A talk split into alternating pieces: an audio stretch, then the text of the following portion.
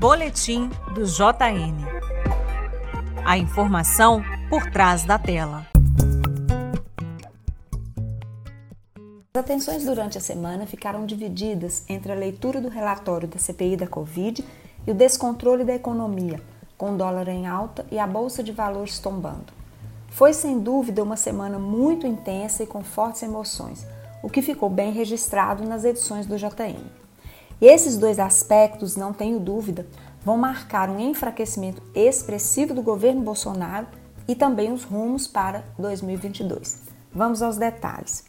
Eu sou Eliara Santana, professora e pesquisadora de mídia e discurso, e este é o boletim do JN, que vai trazer para vocês uma análise crítica das notícias veiculadas pelo Jornal Nacional durante a semana.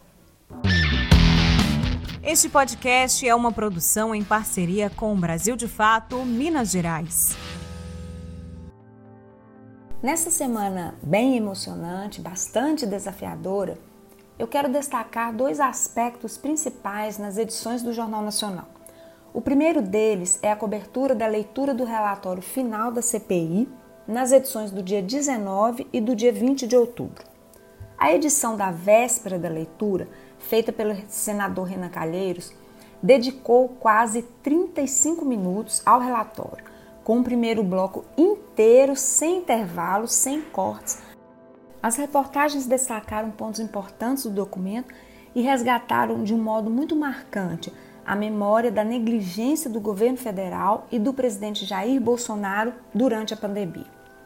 A edição do JN anterior à leitura do relatório ressaltou todos os momentos mais emblemáticos da tragédia que o Brasil viveu e apontou firmemente o dedo para os culpados. Além disso, marcou de modo muito taxativo o papel nefasto e até cruel de Jair Bolsonaro, mostrando, entre outras coisas, como ele e o gabinete paralelo agiram para defender o tratamento precoce. O tema da desinformação também esteve em cena, com ilustrações para desenhar o esquema comandado pelos filhos de Jair. A reportagem do JN mostrou com muitos detalhes como se estruturou o esquema de disseminação de desinformação no governo Bolsonaro. Tudo o que venho comentando e repetindo desde o começo de 2018, que se trata e se tratou de um esquema muito profissional que envolveu muito dinheiro. A edição da véspera da leitura do relatório destacou também os crimes, os acusados, a atuação do gabinete paralelo, recuperou a memória do terror e da absoluta negligência do governo em relação à pandemia, colocando em Jair Bolsonaro a culpa por tudo o que ocorreu no país. A edição do dia 20, após a leitura do relator, dedicou 15 minutos ao tema. E vale lembrar que a edição do JN de quarta-feira é menor, portanto, representou a metade do jornal.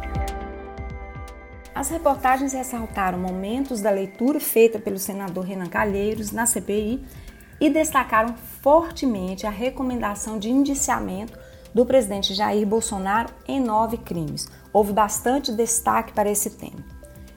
E outro assunto que mobilizou a semana, além da leitura do relatório e que não se encerrará aqui, foi o descontrole da economia. Dólar estourando, bolsa tombando, secretários pedindo demissão, mercado financeiro em quase pânico. E Jair Bolsonaro e seu governo firmes no propósito de romper o teto de gastos em ano eleitoral, usando como desculpa a aprovação do chamado Auxílio Brasil. Um detalhe bastante interessante: o JN raramente se refere ao novo programa do governo federal pelo nome. Bonner e Renata sempre dizem o programa do governo federal que vai substituir o Bolsa Família. Eu tenho a impressão de que a crise econômica será o grande mote da próxima semana, porque a situação não está confortável. Aguardemos. Um abraço e até lá.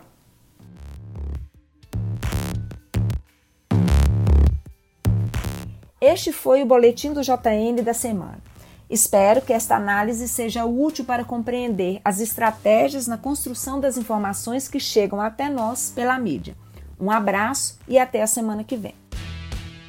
Para continuar acompanhando análises críticas sobre a construção e discurso das notícias no Brasil, Leia também a coluna de Eliara Santana no site do Brasil de Fato ou acesse eliarasantana.com.br.